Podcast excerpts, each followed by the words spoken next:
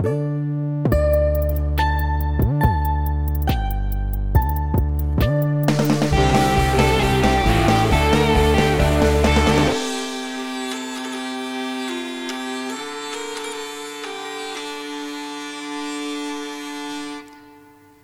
времени суток, дорогие друзья. С вами подкаст «Соборная солянка». Меня зовут Илья. Вместе со мной Алексей. Привет. И сегодня необычный выпуск, потому что у нас а, нету гостей, но мы поговорим а, друг с другом о таком а, великом и очень ярком композиторе современности, как Арва Пярт. Да, отличное совпадение или не совпадение, что Илья является культурологом, дирижером, и поэтому может о каких-то вещах здесь авторитетно говорить, когда мы будем говорить о музыке. Э, ну и самое главное, что мы с Ильей просто очень любим музыку Пярта. Я думаю, вы даже по нашим прошлым выпускам могли заметить, что мы изо всех сил к месту и не к месту иногда э, вспоминали Арву Августовича. Вот, и теперь мы э, уже не имеем больше сил ждать и решили э, сделать о нем выпуск. Вот. А, ну, я могу начать с его какой-то биографии, о том, кто это такой. Начнем с того, что, во-первых, к слову сказать, Арве Перт является самым исполняемым из ныне живущих композиторов современности. То есть он очень известен, он очень популярен. Вы могли слышать его музыку а, как саундтреки к фильмам. Если вы а, следите за концертами, вы наверняка слышали некоторые его произведения. Он родился в 1935 году в Эстонии, в городе Пайде. В то время это еще Советский Союз. Он постепенно переехал, а, жил в Таллине. Он не сразу понял, что он станет музыкантом, он э, жил в обществе, жил среди братьев своего, брат, братьев своего отчима, один из которых был художником, другой был музыкантом, которые, ну вот как-то сформировали эту творческую атмосферу. Хотя, в общем, на территории Советского Союза творческая атмосфера это было такое э, сложное и очень неуловимое пространство. Вот. Но ему очень повезло. И видимо, какой-то момент взросления он понял, что он любит музыку. Он занимался на старом э, фортепиано, назывался Санкт-Петербург. Э, он даже... Это был единственный его фортепиано, и когда он учился, он был очень старым, там западали клавиши, он их менял, э, вот менял молоточки местами. Вот. Э, в общем, такая у него была активная история взаимодействия с музыкой. Вот, и он понял, что он хочет учиться именно музыке, очень хочет учиться именно композиции, сочинительству. Вот, и едет в Таллин, там поступает на композицию, да, это правильно, Илья, так называется, где учат композиторов. Да. Вот, и э, встречает там э, своего учителя Хайно Эллера, э, который показывает своим ученикам дома, разумеется, западную музыку. Понятно, что Эстония это не даже Таллин, это не Москва, там менее жесткие условия в плане таких западных веяний, вот, но все равно были специальные люди, были доносчики среди студентов, и в то время э, западная музыка, хотя казалось бы, музыка это не тексты, они ничему не призывают, но даже музыка была под запретом. Ее нельзя было слушать. Тебя могли осудить, если ты ее играешь. Вот, э, э, вы наверняка знаете, что такие композиторы, как Альфред Шнитке или София Губайдулина, они не могли писать произведения, полноценные музыкальные произведения, а писали музыку только для фильмов. Вот. Это было единственное место, где, ну, цензура была на слова, а вот все вот, э, там музыка на фоне, ну ладно, бог с ней. Вот. А во всем остальном очень строго было дело, и поэтому вот они учились на дому. И его учитель, несмотря на то, что он такой, в общем-то, пишет привычную нам музыку, красивую, мелодичную, он показал э, Арва, молодому Арва, 12-тоновую музыку, додекафонию.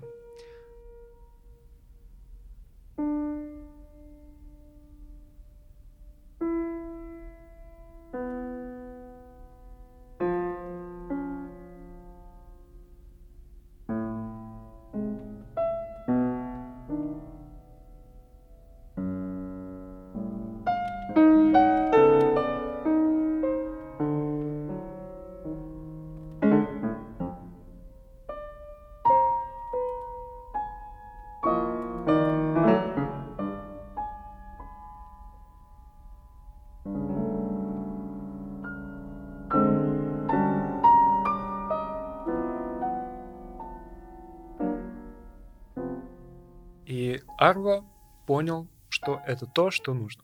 Он начал штудировать книги. Почему он понял, что, он, что это то, что нужно? Он так сказал, я хочу сочинять безэмоциональную музыку. Я хочу сочинять музыку, которая ничем не обусловлена. Это интересно, мне кажется, это в его вообще, в его жизни. Потом это желание, оно будет очень сильно на него влиять.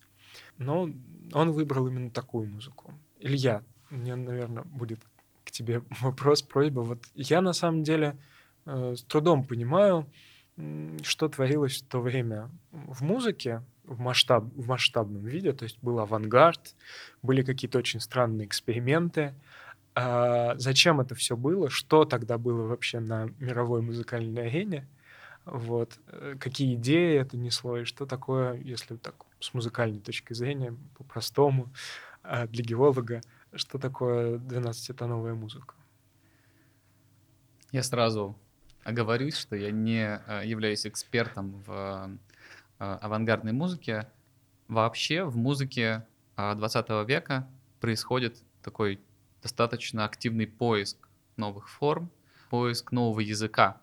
Это связано не только с кризисом жанров, скорее это связано с изменением жизни и, в общем, жизненных обстоятельств. Нельзя было просто писать, как раньше — жизни это никак не соответствовало.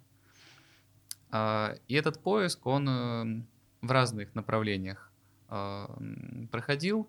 А, например, Шостакович занимался сочинением собственных ладов, соотношением звуков в каком-то отрезке. Ну вот условно мы знаем мажор и минор, да, это лады, которые всем известны, но их на самом деле намного больше, а, вот в том числе Шостакович придумал своих э, больше десятка, и их, значит, использовал в своих произведениях, э, по-разному переплетая. А, что касается мелодики как таковой, все поняли, что э, можно использовать звуки иначе, и поняли, что это имеет большую эмоциональную силу, вот такие вот простым языком страшные, да, созвучия. Но Э, ни у кого не получалось сделать с этим что-то серьезное. Это был вот такой хаос некоторый, некоторый нотный хаос, который не был пуст, но э, который очень быстро себя исчерпывал вот за короткое время. И потом появился Арнольд Шонберг, который взял и придумал додкафонию, которая основана на том... То есть это систематизация хаоса? Это, с одной стороны, очень четкая систематизация, которая при этом оставляет композитору почти безграничные возможности э, сочинения собственных э, ходов, мелодий и прочее. Ну, если совсем кратко и просто, он основан на том, что ты придумываешь э, собственную формулу из 12 тонов. Эти 12 тонов соотносятся только друг с другом, ни с чем больше в мире этом не соотносятся, в том числе с вашим привычным пониманием музыки. И Основываясь на этом, выстраивается дальнейшая форма. То есть вот эта формула, или э, иначе говоря, серия, вот, является таким центром, от которого э, можно уже плясать в крупной форме.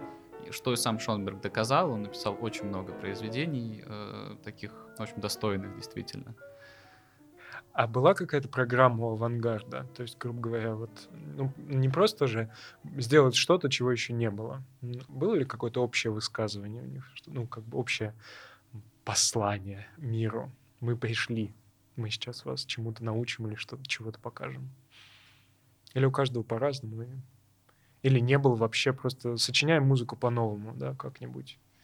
Я бы так не сказал, что есть какое-то единое высказывание — я бы сказал, что скорее шел поиск соответствия, потому что музыка традиционно очень сильно запаздывает за всей остальной культурой. Она вот наиболее э, консервативна. Только в музыке романтизм существовал э, в 20 веке еще. Вот, это принято назвать поздний романтизм. Так можно, да? Нет, нельзя. Именно так и размышляли композиторы, что нет, так нельзя что как бы нужно а, двигаться дальше, все должно быть адекватно. И а, то, какая музыка родилась после Второй мировой войны, после всех основных потрясений 20 века, можно сказать, что она более адекватна какому состоянию общества мирового, которое впервые себя осознало как мировое, благодаря этим войнам, да. и которая стала актуально высказываться. То есть это вот ощущение, да, какого-то, я даже не знаю, ощущение ужаса после всего этого?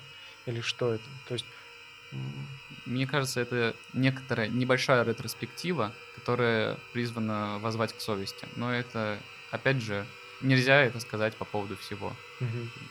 Но, мне кажется, какая-то основная линия смысловая, генеральная, я бы ее назвал так. Хотя, ну, Шонберг этим не занимался особо. Ну вот я знаю Пярт, эм, какой-то момент он написал несколько произведений додекафонических и был в общем-то, очень, очень э, известен в Эстонии в советское время. Композитор, который пишет му- додекафоническую музыку. В общем, это какой-то просто очень странная вещь. Вот. Но мне сложно это представить. А, но, в общем, так было, судя по записям. И ну, он пишет произведение, которое называется «Перпетум мобиле», «Вечный двигатель», а, пишет некролог, а, свое произведение, тоже написанное в серийной технике, да, вот 12-тоновый. какой-то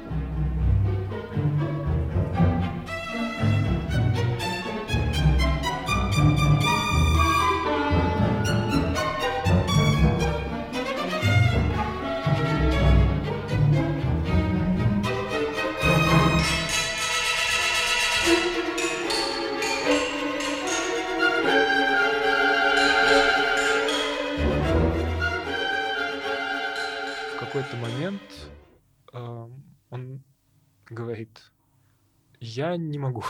Э, причем он очень радикально говорит, он тогда еще молодой человек. И он сказал, мне нужно, я хочу писать коллажи. Мне нужно доказать, что музыка Баха прекрасна, а моя музыка ужасна, ничтожна. Вот. Он хотел как бы внутри себя уничтожить додекафонию, если так можно сказать.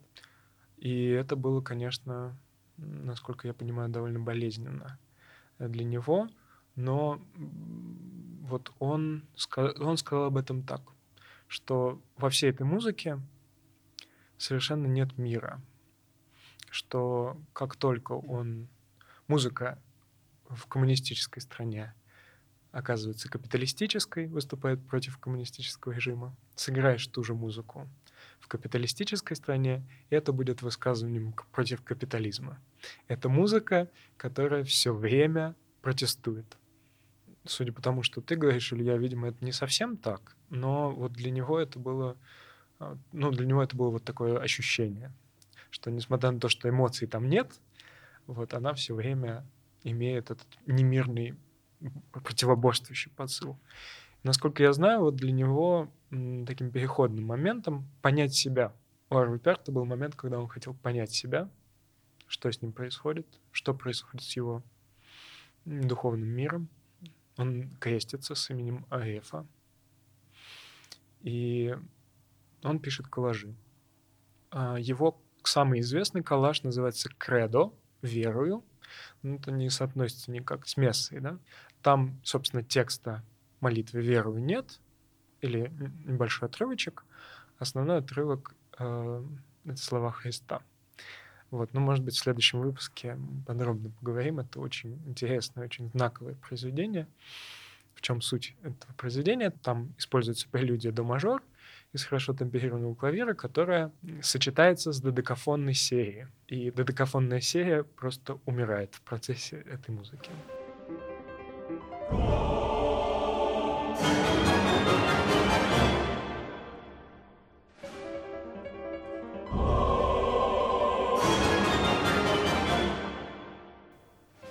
Это было таким переворотом. И Арви, Перт, Арви Августович Перт понимает, что все. Дальше нужно как-то по-другому. Но как, непонятно. И он замолкает, он ничего не пишет, он уходит в затвор, если так можно сказать, ничего не слушает, никакую музыку. Единственный раз он описывает свою встречу с Григорианским хоралом. И это удивительно, потому что Григорианский хорал — это тоже музыка, которая совершенно безэмоциональна. Она ничего не выражает. Как ни странно, да, вот вроде 20 век и Григорианский хорал, но суть одна и та же. Но эта музыка, вот, которая, как описывал Арл Августович, с душой. Он ее изучает, он слушает начинает писать, постепенно начинает писать. У него появляются какие-то музыкальные эксперименты, которые он публикует в своих огромных папках дома, никому не показывает. Это может быть полет птиц, он записывал в виде нот. Он раскладывал 151 псалом на ноты с буквы, просто собирал буквы и раскладывал их. Вот. И в какой-то момент он начал записывать молитвы одним голосом. И он говорил, да, это хорошо. Это разговор, это общение, один голос. Я обращаюсь к Богу. Это разговор двух друзей. Но все равно он говорил, что ему чего-то не хватало. И это что-то оказывается вторым голосом, который он открывает спустя несколько лет. Он берет свою тетрадку, он находит там совершенно простую какую-то мелодичную партию и, и подстраивает по строго математическим законам буквально вторую партию.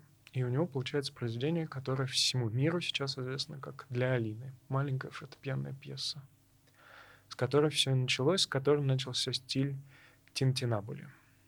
Да, Алексей смотрит на меня вопрошающе, чтобы я мог ответить, что же это такое. Можно пойти двумя путями. Очень скучно рассказать про это с музыкально-теоретической точки зрения, но это правда совершенно не вдохновляет. А, по крайней мере, рассказать это так кратко не получится. Самое важное, что нужно сказать про Тинтинабули, это то, что а, в нем действительно происходит общение двух голосов мы слышим как основная мелодия, которая всегда ограничивается основным звукорядом тональности, эм, чаще всего это минор, которая движется, казалось бы, максимально предсказуемо. Она очень редко скачкообразна. Чаще всего просто идет по гамме. Вверх или вниз. Вниз или вверх. И э, к этому голосу добавляется еще один или два один бывает просто вспомогательный, который везде следует за основным. И еще один наиболее интересен, хотя всегда кажется, что он-то и есть вспомогательный. Это голос, который во время произведения, я это только недавно заметил, выстраивается в одну единую основную гармонию. То есть если соединить все проявления этого голоса, то получается вот эта гармония. А... Где можно это услышать? В каком, может быть, произведении ты это услышал? В Фюралине можно это услышать. Вот если посмотреть, как построен нижний голос, угу. это можно услышать в паре интервала. Вот. Все выстраивается в этот основной аккорд. Что касается мелодии, то она, несмотря на то, что очень скупа во многих параметрах, она чаще всего не имеет большого диапазона. Она иногда ограничивается половиной октавы одной. И тем не менее, она никогда не повторяется практически. Внутри этой музыки происходит какое-то очень, очень тонкое движение. С этим связана как раз сложность в ее исполнении и слушании. Всегда кажется, что слушателям, что мне слушать здесь все одно и то же, а играющим как грустно становится, потому что тебе приходится постоянно что-то менять и напрягать свое внимание, а по звучанию меняется совсем немного. А музыкант привык, что если он меняет, то он меняет, и он должен этим заразить всех, он должен передать эту волну. Вот, а здесь волна такая, что она ее высота 2 сантиметра, а длина несколько километров. Э, довольно трудно ее взять сразу и увидеть, тем как более заразить. такие волны потом превращаются в цунами при приближении э, к берегу. Ну да, это действительно. Да, вот я бы, наверное, как-то так, если кратко. Да, спасибо, Илья. Даже мне было понятно, хотя я геолог. Действительно, вот получается, что Арва пишет очень простую музыку, да, в каком-то смысле? Невероятно простую. Она проще, чем музыка 16 века, которая вообще на народных мелодиях только основана. И в ней очень много, как я помню, мы с тобой как-то смотрели ноты для песни Силуана, да, и в ней очень много таких пауз, причем пауз огромных, да, вот, то есть это ее тоже отличительная особенность, как я понимаю. Пауза, либо очень э, большие длительности. Одну ноту тянешь очень долго. Ну да, да. Один из немногих композиторов, который не боится э, такой длительности, целая. которой даже палочек нету. Настолько она длинная. То есть, получается, вот Пярт вышел из этого как бы молчания, предложил миру, который, в общем-то, наелся, да, всякой музыки, э, очень сложный, очень простой. Он предложил самое простое, что может быть. И одновременно с этим, а, ну, одно из самых сложных. А в чем, в чем сложность? Ну, вот именно в том, э, что я говорил. Угу. То есть, как бы, что сложно, сложно это воспринять. Это настолько просто, что, что сложно это слушать, да? Сложно не упростить, понимаешь? Это как окружность, которая вот на один миллиметр на самом деле не окружность. И ты изначально смотришь, ну, все, понятно, и дальше не смотришь. Вот научиться в этой тишине вслушиваться в музыку и увидеть этот самый миллиметр, это является самым сложным. Именно поэтому э, тот факт, что Арва настолько исполняем и популярен, еще не означает, что он понимаем, к сожалению. Я думаю, что большинство людей просто устали от э, тяжеловесной музыки. Вот, а музыка Пярта, она очень легка, она прозрачна в большинстве своем, по крайней мере. И главное, она мелодична и красива. Да, никаких вот э, секунд, там, да, как это, интервалы стрёмные. Никаких, да, никакой сонорики и додекафонии. Да, очень приятно ее слушать, это правда. Но вот ты говоришь о том, что ее сложно исполнять.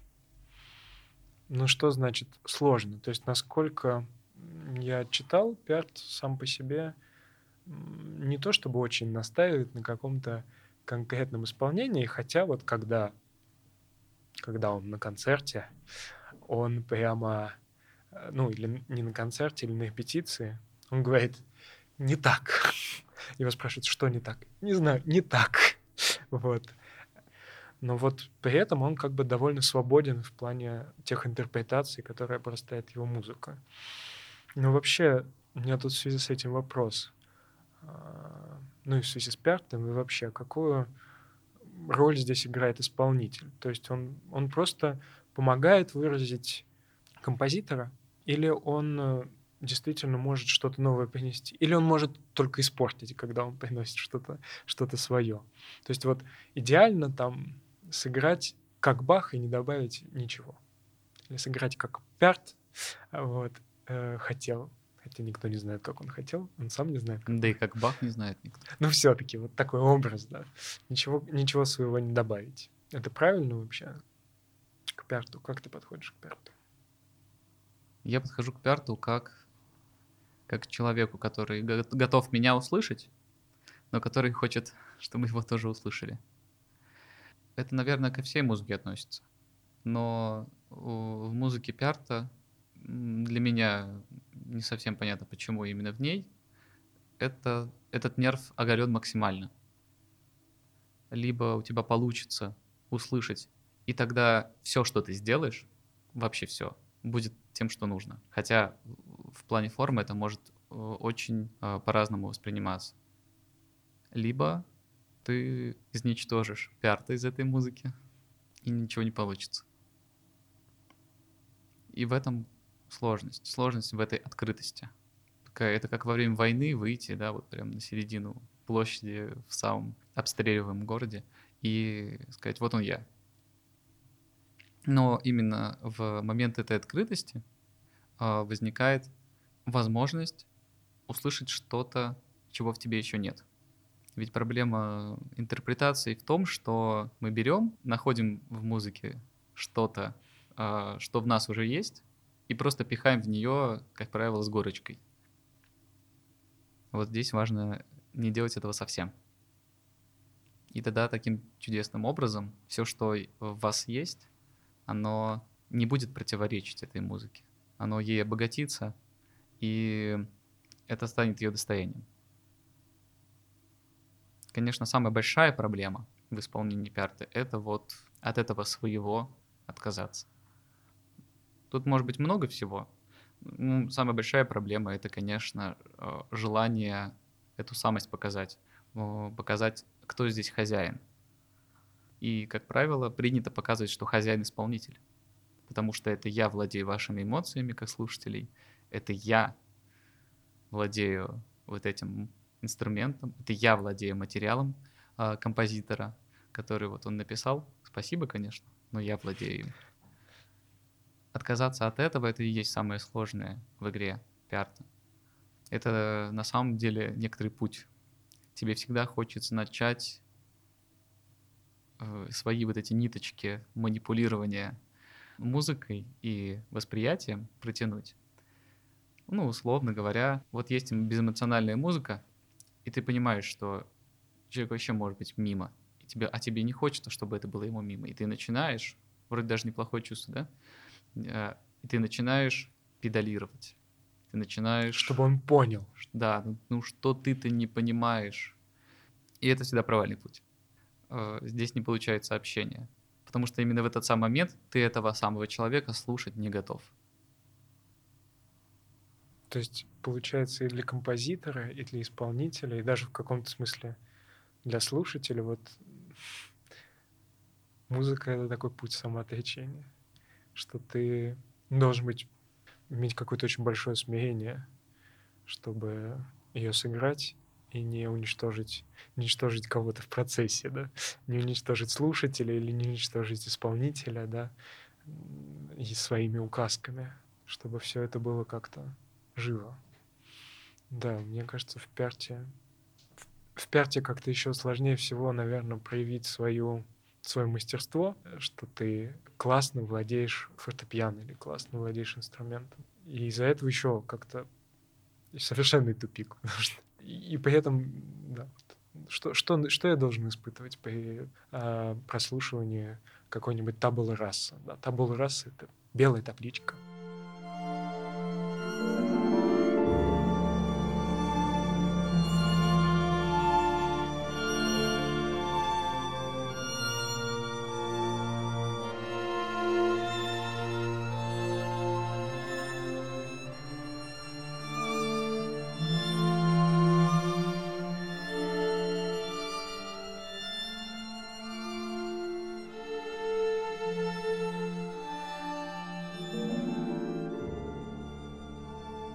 Слушаешь эту музыку, понимаешь, это белая табличка. Это музыка, в которой совершенно нет не то что эмоций, но как бы нет даже намека на то, что эта музыка как-то развивается, или на то, что она к чему-то пойдет, вот, или на то, что есть э, какой-то э, явный смысл, который постепенно, постепенно, постепенно, вот, она просто даже не знаю, как это объяснить.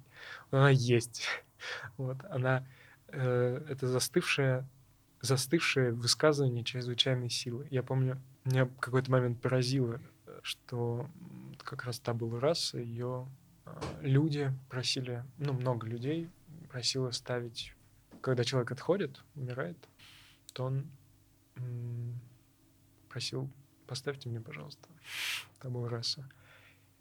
Ты говоришь, э, да, о том, что исполнитель, он не ну, как бы он должен быть абсолютно, в каком-то смысле, абсолютный слух, абсолютное внимание. Вот. И композитор абсолютное внимание. И слушатель. И, слушатель, да. И вот, по сути, эта музыка, которую слушаешь ты, окажется, что слушает тебя. Кажется, что в этой музыке тебя готовы услышать, тебя готовы принять. И это на самом деле вот для меня в музыке Пярта, я вот впервые, наверное, сейчас это сформулировал, ну вот в этой тишине, которая открывается, в этом непритязательности. Слышен я сам, я слушатель, я ничего не делаю. Это, да. У меня к тебе еще один вопрос. Ты говорил тоже сейчас, что хочется, чтобы человек услышал. Хочется да, выйти и сказать ему, сейчас вы услышите произведение — с особой духовной силой. Да-да-да. Обратите внимание, пожалуйста, на это. Можно прочитать стихотворение какое-нибудь перед. Да, вот. О, да, это любят делать в советских ДК. И все такие, духовная сила. Я сейчас буду напрягать уши, чтобы это услышать. Духовная сила. А, у меня два даже будут вопроса поочередно. Что ты, когда вот исполняешь такую музыку, ты вообще как-то помогаешь? Или ты вот действительно до конца идешь по этому пути, что человек свободен услышать, не услышать. Да, ну вот первый вопрос. Ты совсем не помогаешь? Ну, я вот недавно сравнительно играл одно из произведений Пярта а, на гитаре. По интервалу, да? Да, именно ее. Мне кажется, я ни разу не подумал о слушателе в этот момент. Причем по двум причинам. Первой части я очень переживал о том, что как-то я вдруг лажаю, почему я не попадаю. Тут же все настолько просто, что можно, по идее, сыграть с листа, а мне не получается. Но в конце я смог, э, наконец, от этого избавиться. Ощущение. И я просто стал одним из них, из тех, кто слушает э, в этот момент. Наверное, поэтому я особо как бы не, не думал. Здесь просто как бы действительно пропадает это разделение. Вы как бы вот гитара, она что-то тут из, извлекает, а вы вокруг нее собрались. И слушаете. Слушаете. И в этом возникает какое-то единство. Такое глубокое единство, знаете, не, не такое, как на митингах, например, не такое, как на войне, когда объединяет враг. Вас объединяет это внимание, вот эта внимательность. И вы понимаете, что любой человек, который сейчас скажет хоть слово, вы будете готовы это слово услышать. И вы понимаете, что, скорее всего, этот человек не скажет э, какое-то слово, которое совершенно никак не относится к всему происходящему. То есть есть некоторое доверие. Он точно скажет э, что-то очень важное для вас. Мне кажется, я сразу ответил на следующий вопрос, да? Ну да, я как раз думал попытаться как-то хотя бы для себя понять, а как же слушать. То есть, ну, хочется действительно уметь слушать. И бывает, вот слушаешь год, слушаешь два, и на третий вдруг понимаешь, что услышал, что так вот о чем это. Ну вот не хочется три года три года ходить и не слышать. Есть ли какой-то вот, кроме того, кроме готовности услышать, может быть, ну, какой-то практический даже совет, чтобы, чтобы это не пропало впустую. Вот сейчас наши слушатели, да, они захотят послушать музыку Перта и хотят, захотят услышать, что им нужно сделать. И мне. Вот ты, меня заставляешь сейчас делать то, от чего как раз музыкант уходит, когда учится играть пярты. Вот взять и направить э, слушателя на в верное русло, значит, на путь истинный. Я, я скажу так обтекаемо, знаете, вот, намекну в общих чертах. Вот когда вы слушаете Баха, э, очень важна внимательность, но не без открытости и сердечности. Когда вы слушаете Пярта, вам очень важна э, сердечная открытость но она очень важна не без внимательности. Простите, готового рецепта, к сожалению, не существует. Он существует где-то внутри вас. Надо только немножечко поискать. Я так понимаю, что а на этом наш сегодняшний разговор а, завершен, но мы обязательно продолжим его во второй части нашего разговора про Арвы Пярта. Да, мы голодные до Арвы Пярта, и в следующий раз мы надеемся, с нашим другом Петей Озерским, тоже большим любителем Арла Августовича Перта, мы поговорим о каких-то конкретных произведениях, может быть, их разберем. И еще, может быть, напоследок хотелось э, посоветовать наш друг Сергей Бурлака, он музыкант, и он в том числе читает лекции по музыке, и вот даже записывает подкасты про музыку, и последний его выпуск был как раз про Арла Пярта, про его знаковое произведение «Фратрес», «Братья», «Братство». Вот, если вы хотите войти глубже в какое-то понимание конкретных произведений Пярта, то обязательно послушайте эту запись. Ну, а также послушайте другие записи нашего подкаста, а, подписывайтесь на нашу группу ВКонтакте, на Соль, а, и до новых встреч. Спасибо большое, счастливо.